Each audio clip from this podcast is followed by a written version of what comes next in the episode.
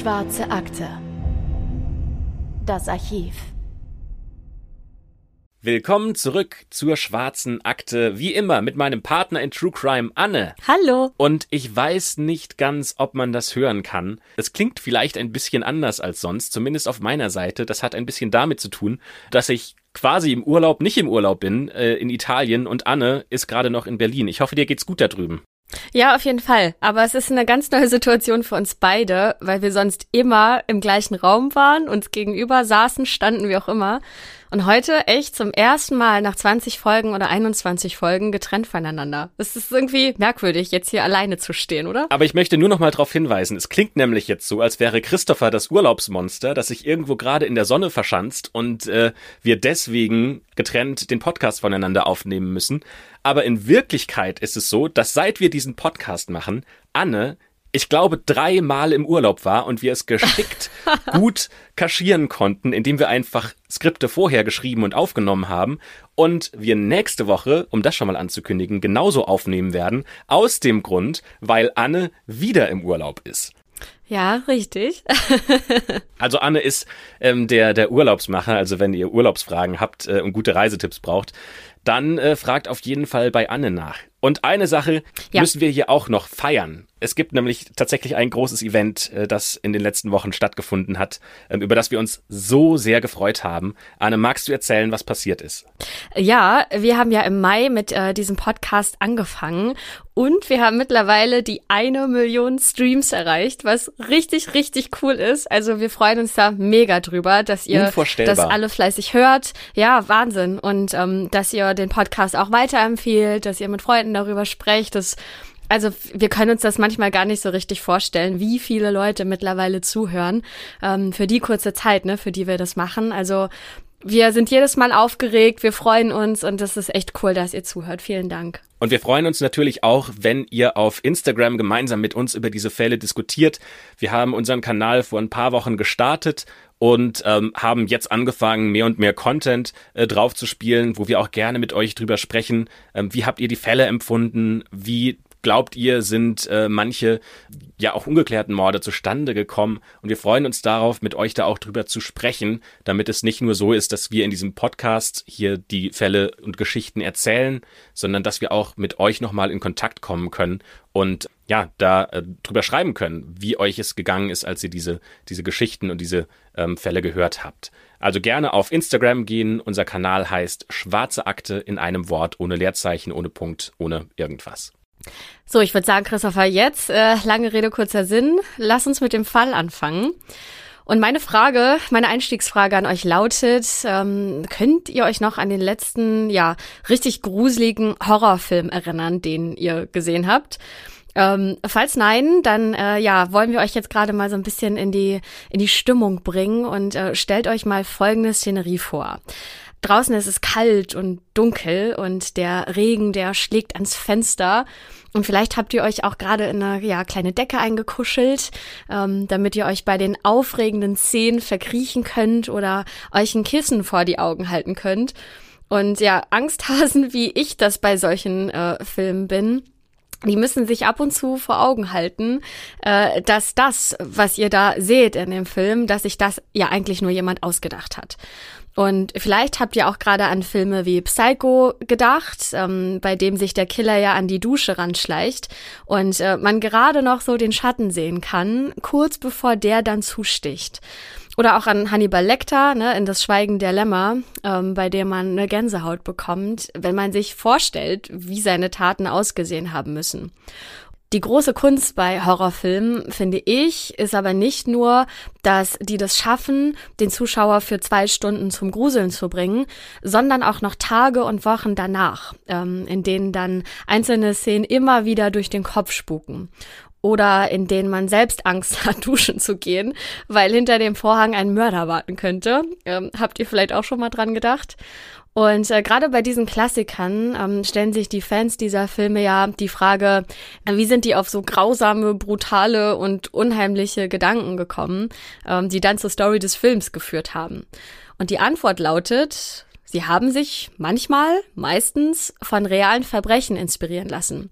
Von Verbrechen, die so unglaublich furchtbar sind, dass sie so wirken, als könnten sie nur von einem talentierten Drehbuchautor ausgedacht sein. Gerade Hitchcock hat mit seiner Hauptfigur von Psycho, die heißt Norman Gates, die Filmgeschichte verändert, weil zum ersten Mal sind die Protagonisten, ähm, die müssen nicht gegen Außerirdische kämpfen oder gegen Vampire oder gegen irgendwelche ausgedachten Fantasiegestalten, sondern der Mörder in diesem Film ist ein unscheinbarer Junggeselle. Und das ist der Protagonist, das ist die Figur, die er zum ersten Mal etabliert. Jemand, von dem man es eigentlich gar nicht erwartet, dass er grausam ist. Aber in Wirklichkeit ist die Realität manchmal wirklich furchteinflößender als ein Horrorfilm, wie zum Beispiel Psycho, Texas Chainsaw Massacre ähm, oder auch wie eine Figur aus Hannibal Lecter, weil die sind zwar ausgedacht, aber die haben tatsächlich das gleiche reale Vorbild, dessen Leben sie in die Filme einfließen lassen. Und dieses reale Vorbild ist so ein komischer, aber netter Typ von nebenan und der heißt Ed Gein.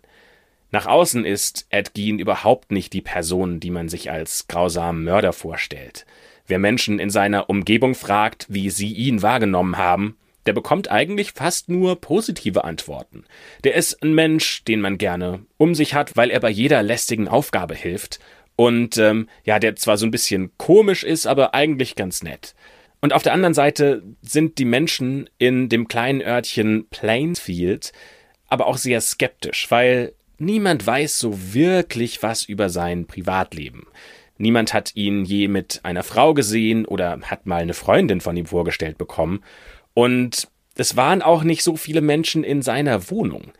Und wenn man dann aber anfängt, hinter die Kulissen dieses Mannes zu blicken, der erst freundlich wirkt, dann kommt man ziemlich schnell an einen menschlichen Abgrund in einem Lebenslauf, der mit so vielen Abscheulichkeiten gespickt ist, dass ich mir fast sicher bin, sagen zu können, dass dieser Mann, über den wir heute sprechen, Ed Gein, dass der die grausamste Person ist, die wir bisher in unserem Podcast überhaupt vorgestellt haben.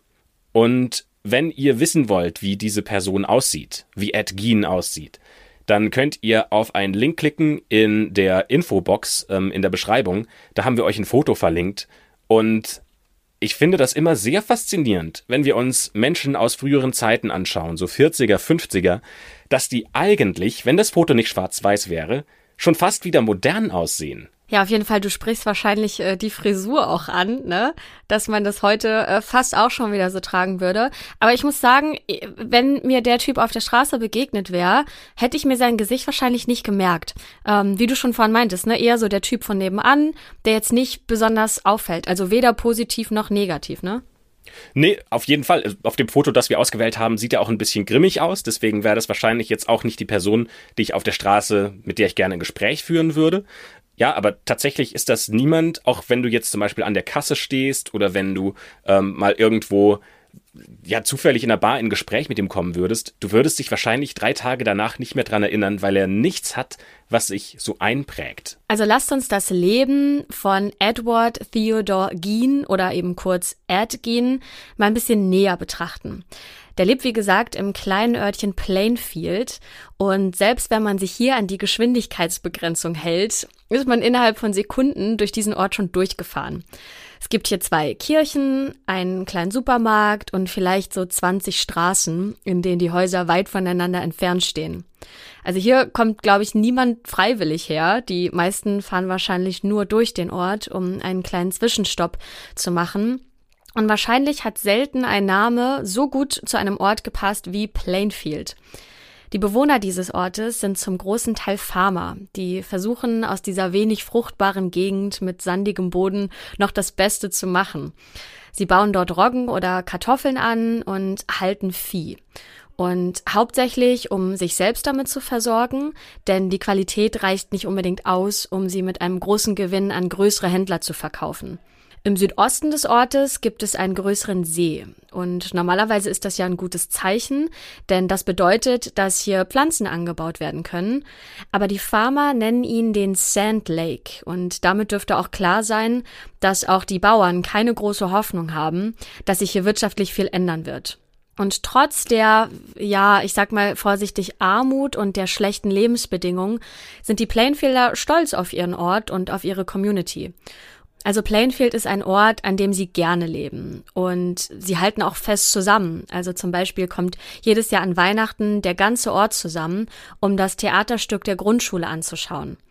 Und was die Menschen zu dieser Zeit nicht wissen, ist, dass mitten unter ihnen ein Mann ist, der den Namen Plainfield für alle Ewigkeit mit grausamen Morden verbinden wird. Ed Gein, über den wir gesprochen haben, wird am 27. November 1906 auf einer Farm in der Nähe von La Crosse in dem Bundesstaat Wisconsin geboren.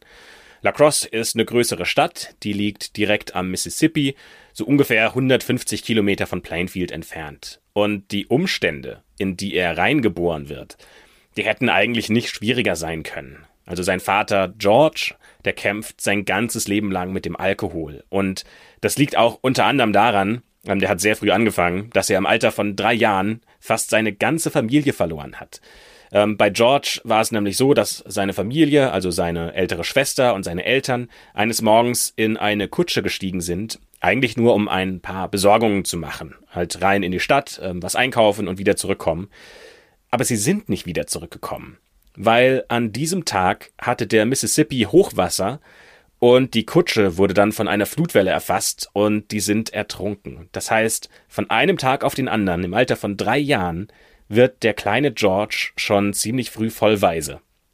Er wächst dann bei seinen Großeltern auf, die sind aber ziemlich streng und die haben nicht viel Zuneigung, die sie ihm zeigen. Und was dann weiter passiert, da gibt's gar nicht so viel Informationen über das Leben von George. Ähm, das heißt, er muss auf jeden Fall sehr unauffällig gewesen sein.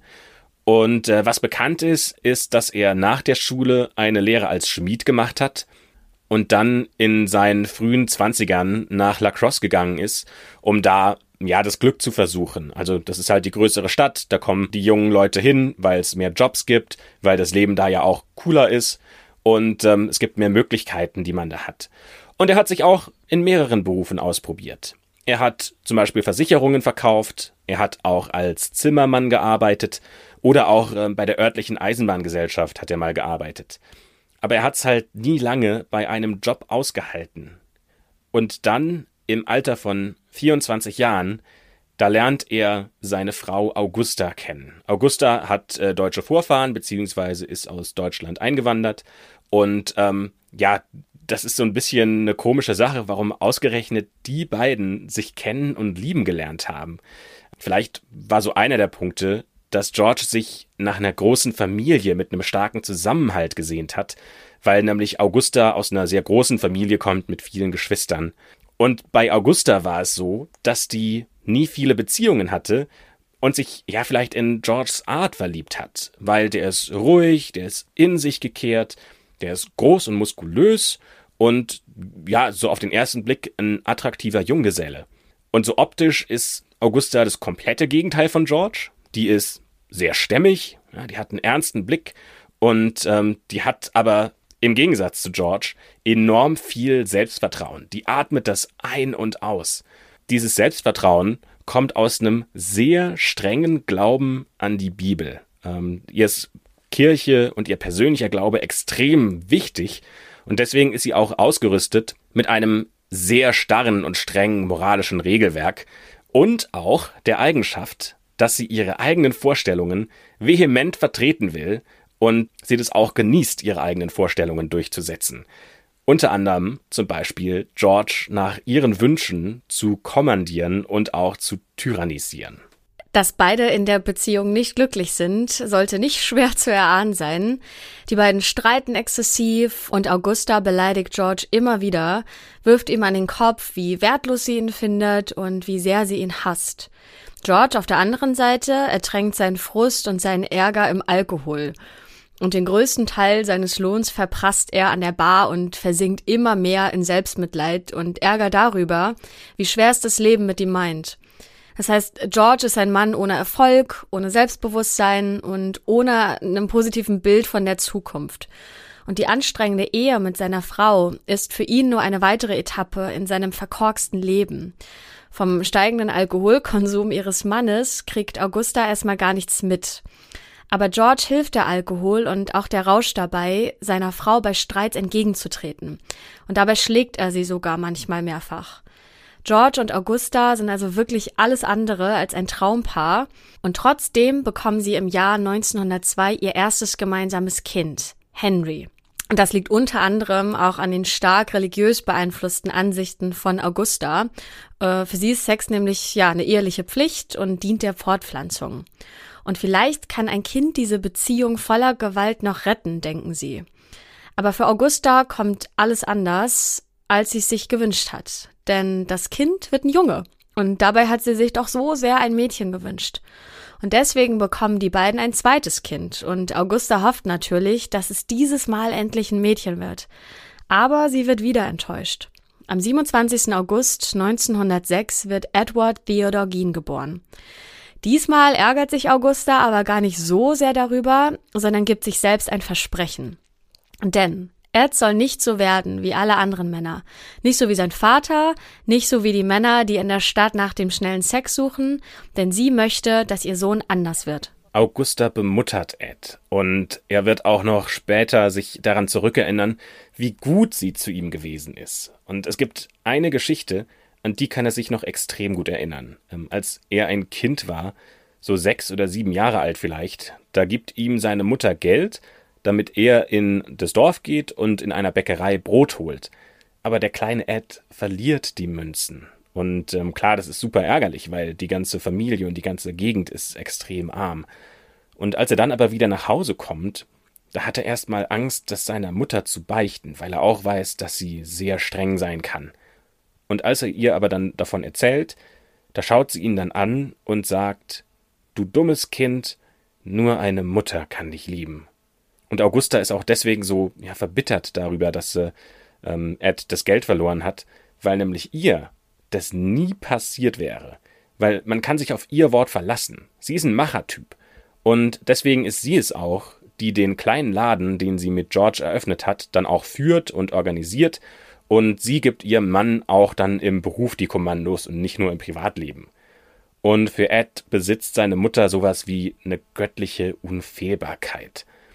Es gibt eine weitere Geschichte, an die er sich äh, sehr gut erinnern kann. Es gibt nämlich in diesem kleinen Laden, den die beiden führen, George und Augusta, einen kleinen Raum. Und Ed und Henry, die durften da nie rein. Das haben die Eltern immer wieder gesagt. Dieser Raum, der ist tabu. Und klar, da ist die Neugier groß, weil das ist verboten und die beiden waren noch Kinder.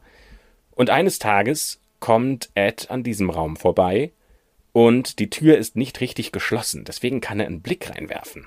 Und da sieht er, wie ein Eber auf einem Spieß an der Decke hängt, den George festhält, und Augusta fährt mit einem großen Messer durch die Bauchdecke von diesem Eber, und mit einem lauten Klatschen fallen die Gedärme aus dem Tier raus, und Augusta ist blutverspritzt und äh, ja, greift da in diesen Bauch rein, sodass dieser Bauch nur noch eine große Höhle ist. Und dann irgendwie muss Augusta mitgekriegt haben, dass Ed dort steht, weil sie dreht sich um und sie schaut ihn an. Und genau dieser Moment, der hat sich in Eds Gedächtnis eingebrannt. Seine Mutter mit der blutverschmierten Lederschürze, die sich zu ihm umdreht, nachdem sie gerade ein Tier ausgeweidet hat. Im Jahr 1914 zieht die Familie dann nach Plainfield. Und die Jahre harter Arbeit im Lebensmittelladen haben sich ausgezahlt. Denn Augusta hat es geschafft, genügend Geld anzusparen, damit sie sich und ihrer Familie ein Stück Land kaufen kann. Außerdem will sie in ihrer Besessenheit von ihren strikten religiösen Moralvorstellungen die Familie von negativen Einflüssen der Stadt fernhalten.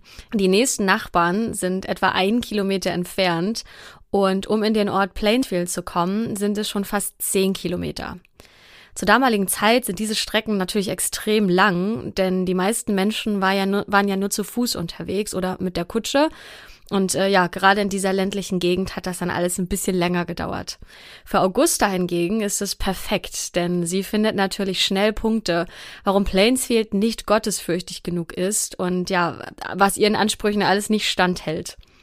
Das Anwesen ist für die Zeit und für den Stand, aus dem die Familie kommt, schon fast luxuriös, könnte man sagen. Das Haus hat zwei Stockwerke mit sechs Zimmern, einer großen Küche und einem Hühnerstall. Die Fassade ist komplett weiß und im Inneren zwar ja sehr spärlich möbliert, ähm, weil sie sich jetzt nicht viele Möbel leisten konnten, aber von Augusta sehr durchdacht eingerichtet, weil es ihr immer sehr wichtig war, dass das Haus zum Beispiel auch extrem sauber und aufgeräumt ist. Und das wäre so das perfekte, ja, der, der perfekte Rückzugsort, um nie irgendwas mit anderen Menschen zu tun zu haben. Aber klar kann Augusta ihre Familie nicht komplett von fremden Personen abschotten. Denn Ed kommt ja auch irgendwann in die Schule mit acht Jahren. Und naja, das ist nicht die beste Begegnung, weil wann immer er sich mit den gleichaltrigen Jungs unterhält und dann aber seiner Mutter davon erzählt, dann findet sie Gründe, warum er nicht mit diesen Kindern sprechen darf. Entweder gibt es irgendwelche Gerüchte über den Vater von diesem Kind oder die Mutter des anderen Kindes, die soll leicht zu haben sein, oder, oder, oder. Es gibt ganz viele Gründe, weswegen ja die, die, die Kinder ähm, den moralischen Vorstellungen von Augusta widersprechen und deswegen Ed mit ihnen keinen Kontakt haben darf. Und das Ergebnis kommt bei jedem Kontakt, von dem Ed erzählt, zustande. Augusta lässt es einfach nicht zu, dass ihr Sohn mit solchen Menschen Kontakt hat. Und Ed, ja, weil ja Augusta für ihn quasi so eine Art ähm, Gottesfigur ist, sage ich mal, der gehorcht ihr in dieser Frage. Der wagt es gar nicht zu widersprechen. Und seine Schulzeit verbringt er deswegen hauptsächlich alleine und ohne soziale Kontakte. Und seinen Mitschülern, da fällt er manchmal dadurch auf, dass er auch gar nicht so genau weiß, wie man mit anderen Menschen umgeht. Weil wenn er mit dir spricht, dann wandern seine Augen unkontrolliert von einer Seite zur anderen, also er schaut dir gar nicht in die Augen, oder er lächelt durchgehend, sogar wenn darüber gesprochen wird, dass gerade jemand gestorben ist. Oder es gibt auch ähm, Situationen, in denen er an vollkommen unangemessenen Stellen lacht. Und besonders unangenehm finden ihn Mädchen, weil wenn sie sich umdrehen und zu ihm schauen, dann ertappen sie Ed dabei, wie er sie mit seinen Blicken quasi durchdringt, wie er sie anstarrt. Und noch eine Sache fällt auf. Ed fängt wahnsinnig schnell an zu weinen. Er kann zum Beispiel keinen Witz auf seine Kosten tolerieren, ohne dass er anfängt, in Tränen auszubrechen. Und für seine Klassenkameraden ist das eine extrem weibliche Eigenschaft. Und es fällt ihnen aber auch auf, dass er noch in einigen anderen Punkten sich eher wie seine Klassenkameradinnen verhält. Der spricht zum Beispiel mit einer sehr schwachen, sanften Stimme. Seine Haltung und seine Bewegungen, die sind sehr elegant, nicht so wie die von den anderen Jungs, die auf dem Feld ackern. Und wenn er redet, dann flattern seine Hände so nervös in der Luft. Der ist einfach anders als die anderen Kinder. Und jedes Mal, wenn sie einen Witz machen, der ihn zum Weinen bringt, oder wenn sie sich auch über Sex unterhalten, was ja bei Kindern irgendwann ein Thema wird und was Ed ja aber von seiner Mutter gelernt hat, dass das tabu ist, dann ist das für Ed nicht das Zeichen, dass seine Mutter vielleicht zu enge Moralvorstellungen hat, sondern eher die Bestätigung, dass sie immer recht hatte, dass da draußen nur Sünde ist und dass die Menschen alle böse sind und dass es besser ist, wenn er sich von dieser Welt abschottet. Das Leben der Familie wird in den darauffolgenden Jahren auch immer schlimmer. Und das liegt vor allem an dem ausufernden Alkoholkonsum von George. Das heißt, entweder brüllt er seine Söhne an und verprügelt sie, oder er beschuldigt Augusta, dass sie ihm fremd geht. Das hat sie sehr wahrscheinlich nicht getan, denn ihre streng religiösen Regeln verbieten ihr das natürlich. Und außerdem hat sie kein Interesse daran, andere Menschen aus Plainfield zu treffen. Oder sie hat auch eigentlich gar keine Zeit, denn sie muss die Aufgaben von George übernehmen, die er betrunken liegen lässt. Nur wenn es regnet, gibt es sowas wie einen Moment der Ruhe in der Familie. Dann sitzt Augusta in einem Schaukelstuhl auf der Veranda und zitiert Bibelverse. Henry und Ed müssen ihr dabei zuhören und dann schwören, dass sie nie eine Frau berühren werden. Und auch Masturbation wäre eine Sünde, die sie nie begehen dürfen. Für Henry und Ed, die mittlerweile schon junge Männer sind, ist das natürlich enorm schwer auszuhalten. Und Henry hatte sich sogar das ein oder andere Mal mit Mädchen getroffen, aber dafür dann auch den Zorn seiner Mutter zu spüren bekommen. Ed hatte immer viel zu viel Bewunderung und Respekt vor seiner Mutter, um ihren Anweisungen nicht zu folgen. Und wir machen jetzt einen Sprung ins Jahr 1940 und da ist Ed schon 34 Jahre alt. Und da ändert sich das Leben der Familie zum ersten Mal grundlegend, weil da stirbt George an den Folgen seines Alkoholkonsums im Alter von 66 Jahren. Und es wäre wahrscheinlich gelogen, wenn wir hier jetzt sagen würden, dass die Familie ja besonders viel getrauert hätte und dass das ein großes Loch hinterlassen hätte, weil eigentlich haben ja alle unter seinem Alkoholkonsum gelitten. George war immer sehr streng und gemein zu den Söhnen ähm, und äh, ja, er musste in seinen letzten Lebensjahren auch noch zusätzlich gepflegt werden und das war schon eine enorme Belastung für die ganze Familie. Und weil jetzt äh, diese Belastung wegfällt, arbeiten die beiden Brüder weniger auf der Farm, sondern sie versuchen sich ja so ein bisschen Geld mit Arbeit in Plainfield zu verdienen. Das Haus ist mittlerweile auch in die Jahre gekommen, weil die Ernte ja es ihnen auch nicht so richtig erlaubt hat, Geld zurückzulegen und dadurch zum Beispiel neue Geräte anzuschaffen oder das Haus zu modernisieren. Also das Haus hat zum Beispiel immer noch keinen Strom. Einen der Jobs, die Ed angenommen hat, ist unter anderem auf Kinder aufzupassen. Ed hat, was Erwachsene angeht, keine soziale Kompetenz. Das fällt ihm wahnsinnig schwierig, sich damit mit anderen Menschen anzufreunden. Aber mit Kindern, da kann er gut Zeit verbringen und findet auch schnell einen Draht. Und für die Bewohner in Plainfield ist Ed ja ein freundlicher und hilfsbereiter Typ. Und Henry, der kommt eher so ein bisschen nach seiner Mutter, der ist ein Machertyp und der arbeitet hauptsächlich als Handwerker. Und die beiden Brüder, die haben ein sehr gutes Verhältnis zueinander und sie verbringen auch viel Zeit zusammen. Es gibt nur einen Punkt, in dem sich die beiden nicht einig sind und auch nie einig werden, und das ist das Verhältnis zu ihrer Mutter. Wie gesagt, ähm, für Ed ist Augusta die moralisch höchste Instanz, er vergöttert sie und ähm, er findet, das ist eine Frechheit, dass Henry das Verhalten von Augusta kritisiert und zum Beispiel ihre Erziehung in Frage stellt und ihre moralischen Vorstellungen, weil für Ed ist Augusta unantastbar. Werbung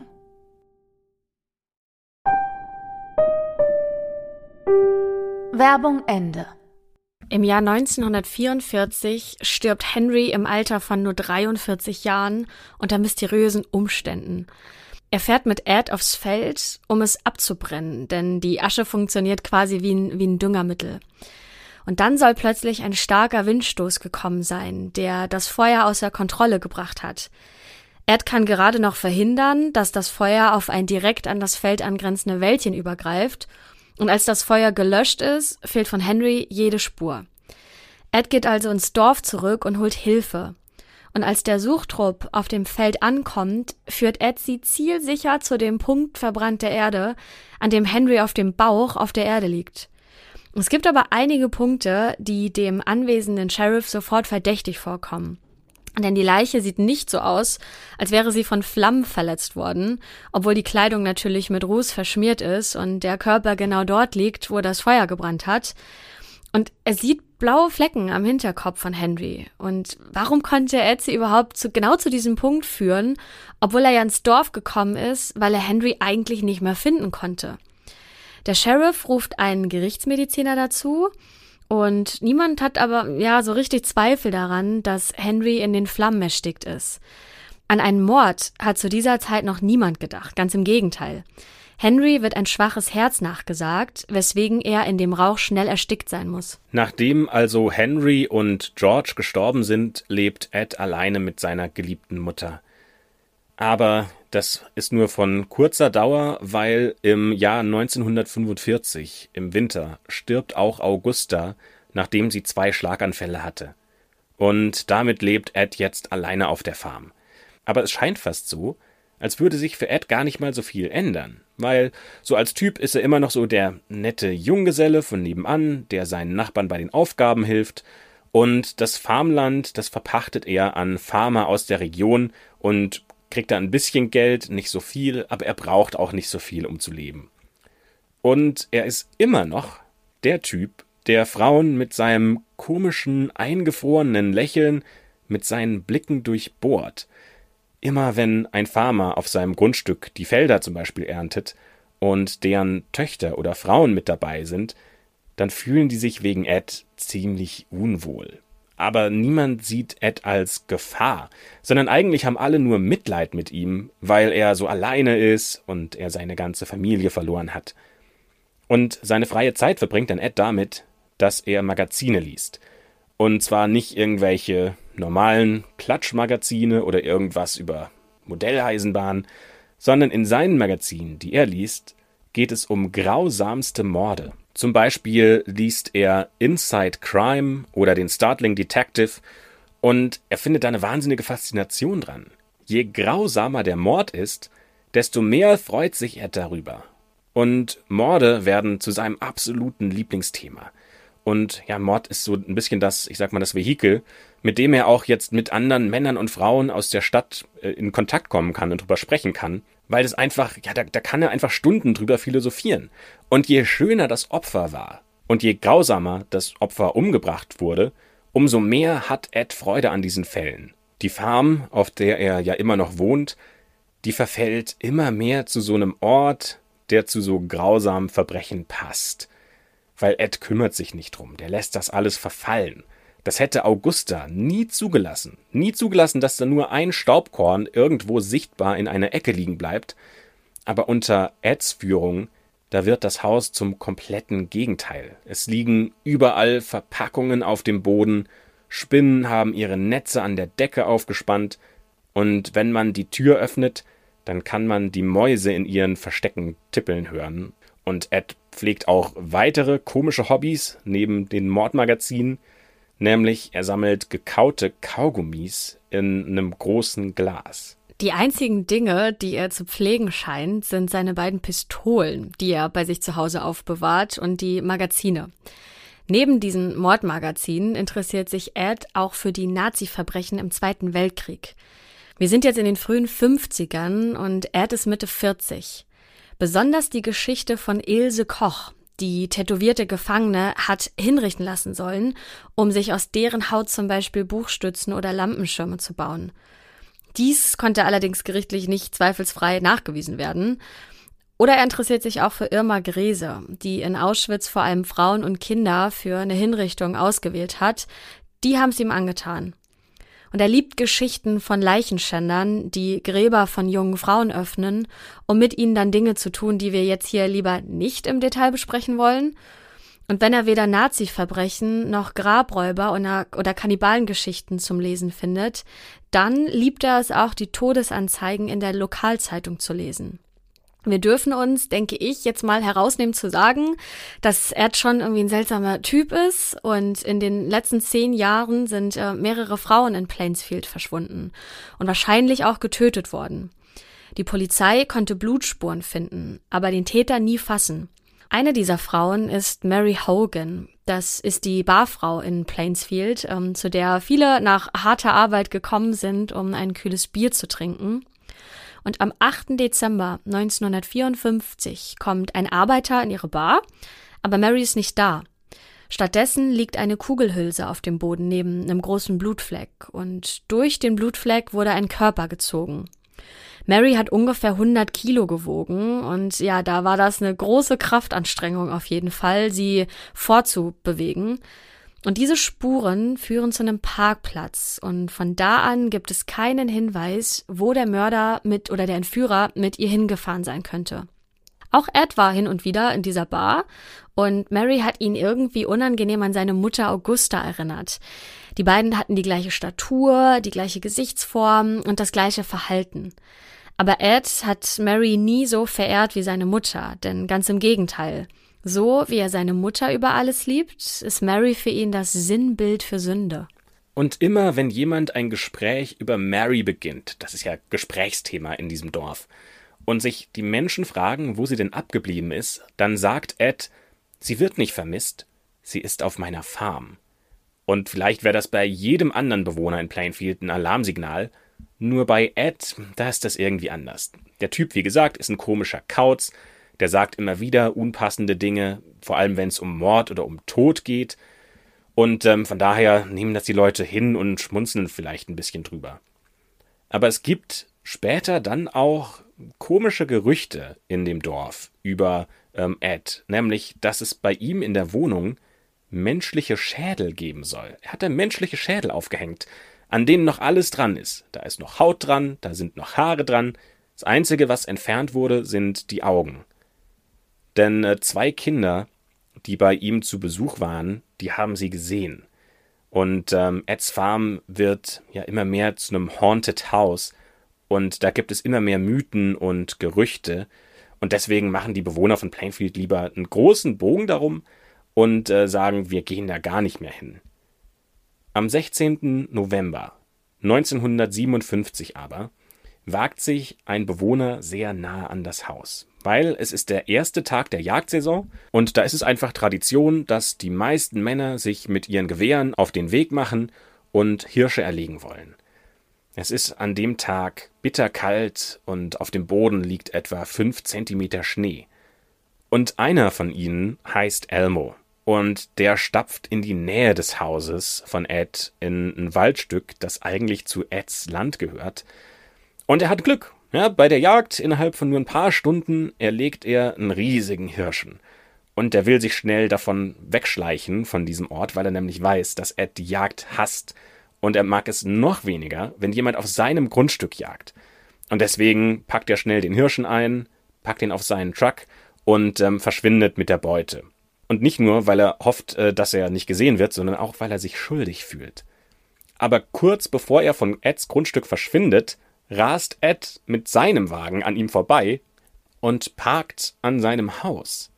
Und Elmo erwartet eine Standpauke, weil ja, Ed muss das gesehen haben. Der hat auf seiner Ladefläche hinten einen riesigen Hirsch mit einem riesigen Geweih und der denkt jetzt, jetzt kommt Ed und schimpft ihn voll. Aber in Wahrheit winkt ihm Ed nur kurz zu und verschwindet dann. Als er Ed später besucht, um sich bei ihm zu entschuldigen, wechselt der gerade die Reifen an seinem Auto. Er zieht die Winterreifen ab und zieht Sommerreifen drauf. Ed ist wahrscheinlich der einzige Mensch in Plainfield, bei dem man bei so einer Aktion jetzt nicht weiter nachfragt. Und Elmo fährt also wieder nach Hause und denkt sich nichts weiter dabei. Ein paar Stunden später kommen die Dorfbewohner Bob und Darlene zu ihm. Ihr Auto ist liegen geblieben und sie fragen Ed, ob er ihnen vielleicht helfen kann. Als Ed die Tür öffnet, sind seine Hände und Arme voller Blut. Und Ed erklärt, dass er gerade einen Hirschen ausgenommen hat. Dass er in Wirklichkeit die Jagd und das Ausnehmen von Tieren hasst, das wissen Bob und Darlene nicht. Und als Dank für seine Hilfe laden sie ihn zum Essen ein. Während Ed das Abendessen genießt, stößt der Schwiegersohn der Familie dazu und erzählt, dass eine Frau im Ort ermordet wurde, namens Bernice Warden. Sie ist eine Witwe, die einen kleinen Laden im Dorf betreibt und normalerweise macht sie das zusammen mit ihrem Sohn. Aber der ist heute bei der Jagd. Als der wieder aus dem Wald zurückkommt, sieht er, dass der Laden geschlossen ist, und das ist schon sehr ungewöhnlich. Auf dem Boden liegt die Kugel eines Gewehrs, und er sieht eine große Menge Blut, die von der Mitte des Ladens zur Hintertür rausführt. Sofort ruft der natürlich den Sheriff und sagt, äh, dass, es, dass er auch einen Verdächtigen im Kopf hat, nämlich Ed Gein. Denn Ed war in den letzten Tagen häufiger bei ihm und seiner Mutter im Laden und hat seiner Mutter komische Fragen gestellt. Zum Beispiel, ob sie mit ihm tanzen äh, oder Rollschuh fahren gehen möchte. Und die Mutter hat das auf jeden Fall klar abgelehnt, denn ja, sie war zu höflich, um Ed aus dem Laden zu scheuchen. Und diese Belästigung machen ihn jetzt erstmal zum Verdächtigen. Außerdem findet der Sheriff eine Rechnung, die auf Eds Namen ausgestellt ist. Er war also an dem Tag ihres Verschwindens dort und hat Frostschutzmittel gekauft. Also die Situation ist folgende. Ähm, Ed ist bei diesem Abendessen, der Schwiegersohn kommt rein und erzählt die Geschichte, die Anne ja euch jetzt auch gerade erzählt hat. Und Ed macht sich auf den Weg, als er das gehört hat, um von diesem Abendessen wieder zurück nach Hause zu fahren. Und dann kommt die Polizei bei dieser Familie an, bei Bob und Darlene, bei denen er eingeladen ist, und sie sieht, wie Ed schon in diesem Auto sitzt und losfahren will. Und ähm, die Polizei ist dort angekommen, weil der Ort ist natürlich klein und sie wissen, dass er dort ist. Das haben sie rausgefunden. Und ähm, ein Polizist klopft an seine Scheibe und fragt ihn, was er denn heute gemacht hat, ob er das mal so nacherzählen könnte. Und nachdem Ed seinen Tagesablauf erzählt hat, fragt der Polizist, ob Ed ihm so einzelne Teile des Tages nochmal nacherzählen kann. So ein bisschen eher so casual, also gar nicht so als die große, wir befragen dich jetzt, Ed, du bist beschuldigt, sondern sie machen das so ein bisschen, ja, so eher freundlich.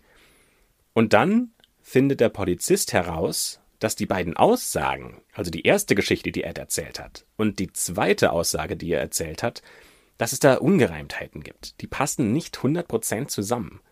Ed sagt, ich wurde reingelegt. Und der Polizist fragt darauf, was meinst du? Und Ed antwortet darauf, Mrs. Warden. Zu diesem Zeitpunkt hat der Polizist noch gar nichts über den Mord an Mrs. Warden erzählt und gar nicht erwähnt gehabt.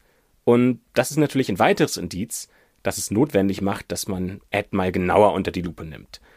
Deswegen nehmen sie Ed vorläufig fest und die Polizisten gehen zu Eds Farmhaus, um sich das mal anzuschauen.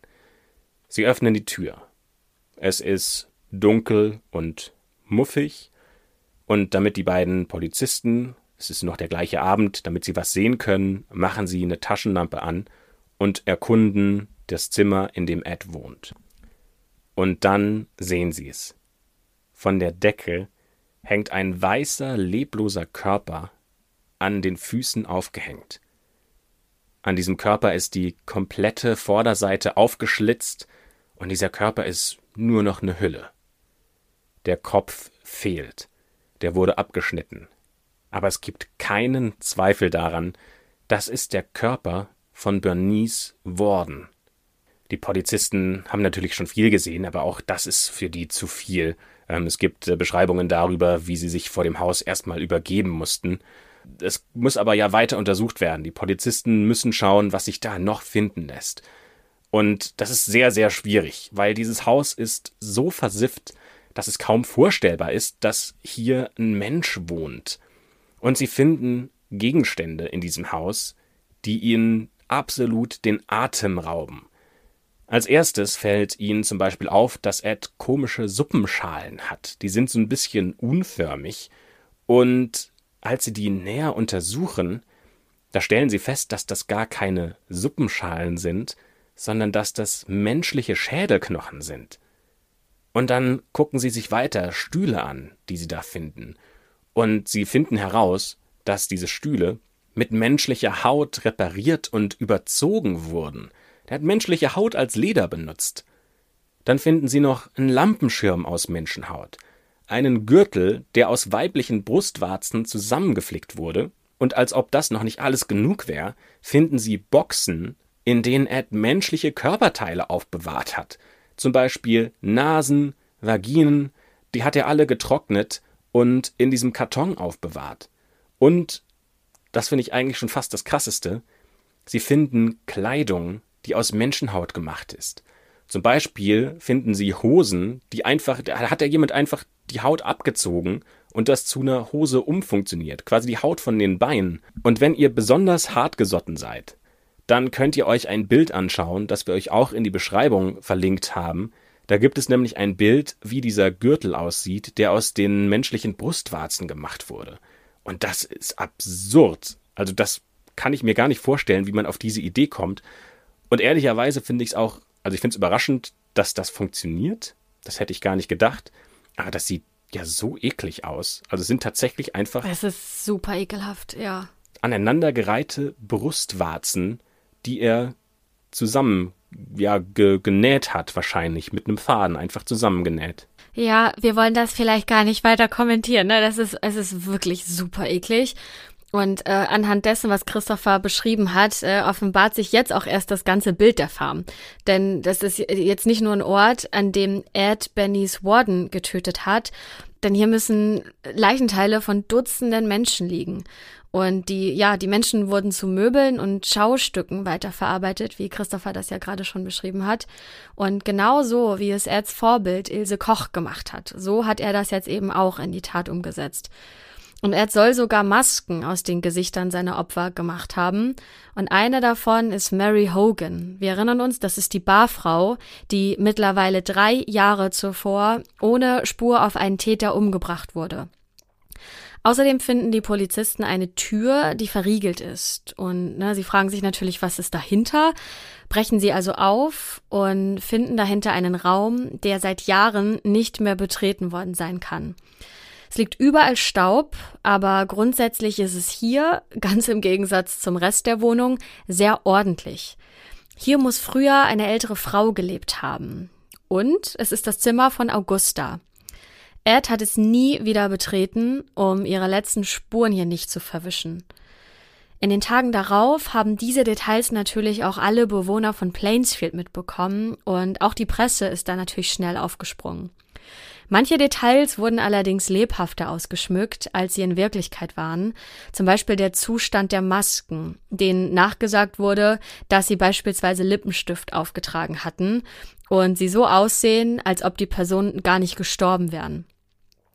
Außerdem wird bei der Lagerung der Organe übertrieben, denn in Wirklichkeit haben die Polizisten das Herz von Bernice Warden in einer Plastiktüte neben dem Herd gefunden und daraus wurde aber die Geschichte gemacht, ähm, in der er die Organe fein säuberlich im Kühlschrank aufbewahrt hat, um sie dann später zu verspeisen.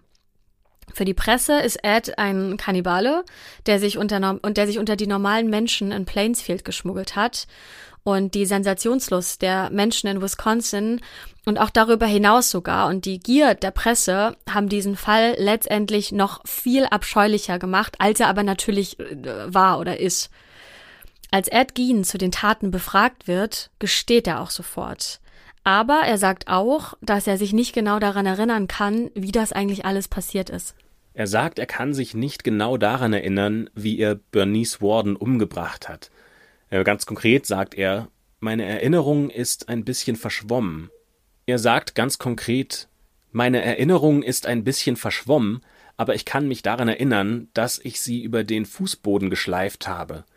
Ich kann mich daran erinnern, wie ich sie auf den Truck gehievt habe.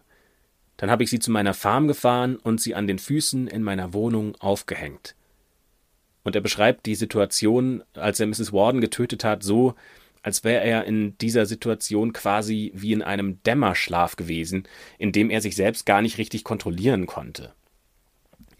Und als er Mrs. Warden aufgeschnitten hat, sagt er, hat sich ihn, hat sich das für ihn so angefühlt, als hätte er tatsächlich einen Hirschen ausgeweidet und nicht einen Menschen.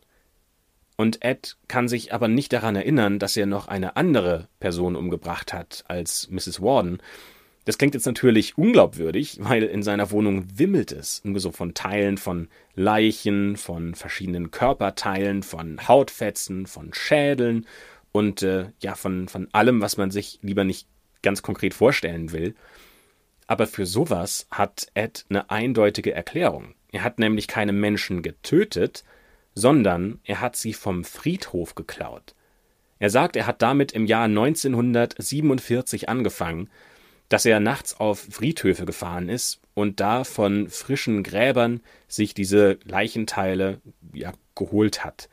Und das muss ungefähr 40 Mal gewesen sein. Und nicht immer hat er dann ein Grab geöffnet, aber mindestens neunmal muss es gewesen sein, dass er Särge aufgebrochen hat und sich dann das rausgenommen hat, was er gerade gebraucht hat. Und dann hat er die Gräber einfach wieder so hingerichtet, dass äh, dieser Raub nicht auffällt. Und meistens liegen in diesen Gräbern junge Frauen und die sind noch nicht lange tot. Und woher weiß Ed, wo er suchen muss? Naja, er liest halt gerne die Todesanzeigen in den Zeitungen und deswegen weiß er genau, welche Frau auf welchem Friedhof begraben liegt. Aber auch bei diesen Verbrechen behauptet er, dass er nicht so ganz bei Sinnen gewesen wäre und ja, dass er das gar nicht so richtig wahrgenommen hat, was er eigentlich gerade tut. Dann wird er zu seiner Farm gefahren, denn er will den Polizisten etwas zeigen. Die Zeitungsfotografen warten natürlich nur darauf, ein Bild von ihm zu bekommen. Dabei wirkt er gar nicht so beschämt, wie man das vielleicht erwarten würde. Ganz im Gegenteil. Es scheint fast so, als würde er die Aufmerksamkeit der Fotografen sogar genießen. Er lächelt richtig in die Kameras, ähm, obwohl er eigentlich ja eher schüchtern ist. Er geht locker mit den Journalisten um, die vor dem Gefängnis schon auf ihn warten und den Polizisten zu seiner Farm hinterherfahren. Dort zeigt Ed alles, wo er die Schädel und Körperteile lagert und wo er das Blut von Mrs. Warden entsorgt hat. Ed gibt zu allen Fragen eine Antwort, zu der Anzahl seiner Opfer, zu seinen Methoden. Alles legt er den Ermittlern offen. Es scheint fast so, als ob er seine Taten gar nicht schlimm findet nur eine Sache weist er vehement von sich, nämlich, dass er jemals mit einer Leiche Sex hatte. Am 21. November 1957 soll die Verhandlung beginnen, aber Erd plädiert darauf, dass er geistig nicht in der Lage ist, an der Verhandlung teilzunehmen. Fast ein Jahr wird er in einer Nervenheilanstalt behandelt, bis er von Experten für verhandlungsfähig eingestuft wird. In diesem Prozess wird er dann schuldig gesprochen, weil ihm kann der Mord an Bernice Warden nachgewiesen werden. Klar, er hat ihn ja auch gestanden. Er gesteht auch den Mord an Mary Hogan, an der Barfrau, aber dafür wird er gar nicht angeklagt, weil man will Prozesskosten sparen. Und für diesen Mord, den er begangen hat, soll er lebenslang ins Gefängnis. Allerdings in einem zweiten Prozess, nur wenige Tage später, wird dann über seinen Geisteszustand verhandelt, weil es ja darum geht, ähm, ob er tatsächlich in der Lage ist, ähm, solche Verbrechen zu begehen mit gesundem Geisteszustand. Und in einem Report steht, der Patient ist introvertiert, seine Persönlichkeit ist merkwürdig und in sich gekehrt. Er hat Probleme, Bindungen einzugehen. Er hat paranoide Züge, aber das kann auch daher kommen, dass er benutzt wurde und unfair mit ihm umgegangen wurde. Denn er berichtet davon, dass er für manche Jobs, die er für andere Farmer übernommen hat, nicht bezahlt wurde. Er bestreitet, jemals eine sexuelle Erfahrung gehabt zu haben und sagt, dass er diese Haltung von seiner Mutter gelernt hat. Er sagt, wenn eine Frau gut genug für Geschlechtsverkehr ist, dann ist sie es auch wert, sie zu heiraten. Seine Motivation ist schwer greifbar, aber mehrere Faktoren könnten hier eine Rolle spielen. Feindseligkeit, Sex und das Verlangen danach, einen Ersatz für seine Mutter zu finden in Form eines Nachbaus oder eines Körpers, der für immer bleiben kann. Er hat gesagt, die Leichen wären wie Puppen und dass er sich in ihrer Gegenwart wohlfühlt, auch wenn er sich diesbezüglich zwiespältig gefühlt hat. Und während dieser Prozesse, da sind viele Nachbarn im Gerichtssaal, die Ed verurteilt sehen wollen. Und Ed nimmt sein Urteil, wie viele der Anschuldigungen, die ja auch die Nachbarn an ihn äh, anbrüllen, das nimmt er nach außen gelassen hin. Und der Richter sieht wegen dieser Gutachten, die gemacht wurden, Ed als geistig verwirrt an. Und das ist wichtig, weil deswegen muss Ed gar nicht ins Gefängnis, sondern für den Rest seines Lebens in eine Nervenheilanstalt für Kriminelle. Und in dieser Nervenheilanstalt verbringt er auch den Rest seines Lebens. Dort stirbt Ed am 26. Juli 1984 im Alter von 77 Jahren an Lungenkrebs. Ja, ich glaube, du hast nicht so viel versprochen, als du eingangs gesagt hast, dass das wahrscheinlich der ja, brutalste, ekligste Mörder ähm, ja, ist, über den wir in der schwarzen Akte gesprochen haben, ne? Das ist wirklich brutal. Ähm, also auch, ich finde, in dieser Art, wie man das dann ja schon damals dokumentieren konnte, also der Mord ist ja überraschenderweise nicht so lange her. Also wenn man das jetzt mal so in der Kriminalhistorie vergleicht, dann hat das ja alles in den 50ern stattgefunden, also in einer vergleichsweise mhm. modernen Zeit. Und dass das noch so jung ist und Ed auch erst vor so 30 Jahren gestorben ist, das schockiert mich schon echt am meisten, weil das wäre was, was ich mir eher so vorgestellt hätte. Ich weiß es nicht. Lass es irgendwie so im, im Mittelalter sein, wo ich mir sowas eher vorstellen könnte und nicht in so einer aufgeklärten Zeit. Ja, aber es ist auch ähm, ähm, ja beachtenswert. Vielleicht ist das nicht das richtige Wort, aber wir haben ja jetzt schon in mehreren Fällen darüber gesprochen, ähm, was jemanden zum Mörder gemacht hat und was für eine große Rolle die Familie spielt. Ne? Also in dem Fall ja die Mutter. Nicht, dass sie ihn zum Mörder gemacht hat, aber ähm, dass sie mit ihren religiösen Ansichten und ihrer Lebensweise ihn ja so stark geprägt hat, dass das ja irgendwas mit ihm gemacht hat. Ich finde das schon auch bezeichnend. Die Mutter hat gesagt, sie will, dass Ed anders wird als alle anderen Männer. Und irgendwie hat sie es ja auch geschafft. Aber halt in der vollkommen falschen Art und Weise.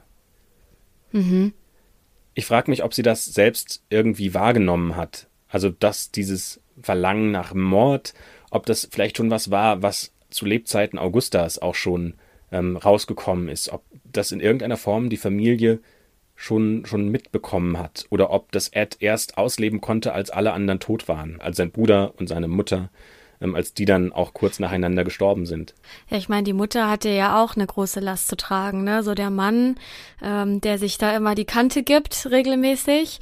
Ähm, die, ihr ihr äh, erstgeborener Sohn Henry ist ja vor ihr gestorben, richtig? Sie ist ja erst danach. Genau. Ähm, also, ne, die hat ja schon einiges ähm, mitmachen müssen. Vielleicht war da auch gar keine große Aufmerksamkeit dann da, ne, für das kleine Kind. Das weiß man ja nicht. Ähm, werden wir leider nie erfahren, ob äh, Augusta schon irgendwelche Züge an Ed erkannt hat und sich vielleicht auch darum gekümmert hat. Weiß man ja nicht, ne? Oder ob das dann doch irgendwie unterdrückt wurde, ähm, werden wir leider nicht erfahren. Ja, auf jeden Fall lässt dieser Fall ein sehr, ah, ein sehr ungutes Gefühl zurück. So ein bisschen beklemmend ist für mich immer so, wenn man so Fälle bespricht und auch wenn wir die vorab schon besprechen, dann gibt es Fälle, wo man sagen kann, okay, da hat jemand einen Mord begangen und der wurde ähm, dafür gefasst und verurteilt und irgendwie lässt das einen dann so, ich sag mal, erleichtert zurück, weil man denkt, da hat so die Gerechtigkeit gesiegt. Aber das hier ist Auf so ein Fall, Fall. für mich ein, eine Geschichte, von der ich denke, da gibt es nur Verlierer und das ist so grausam, dass dass da keine Gerechtigkeit mehr gibt. Auf jeden Fall. Und um das Ganze ein bisschen positiv abzuschließen, ähm, möchten wir an dieser Stelle zwei Leuten danken, nämlich einmal Kuki und Ilka. Ähm, beide haben uns diesen Fall vorgeschlagen per Mail. Ähm, das haben sie an schwarzeakte.julep.de geschickt. Also vielen Dank euch beiden, äh, dass ihr uns darauf aufmerksam gemacht habt. Und dann bleibt uns nur noch zu sagen, vielen Dank Zuhören und wir freuen uns, wenn ihr nächste Woche wieder mit dabei seid. Bewertet gerne unseren Podcast auf Apple Podcast, schreibt da in die Kommentare, was euch besonders gut gefällt.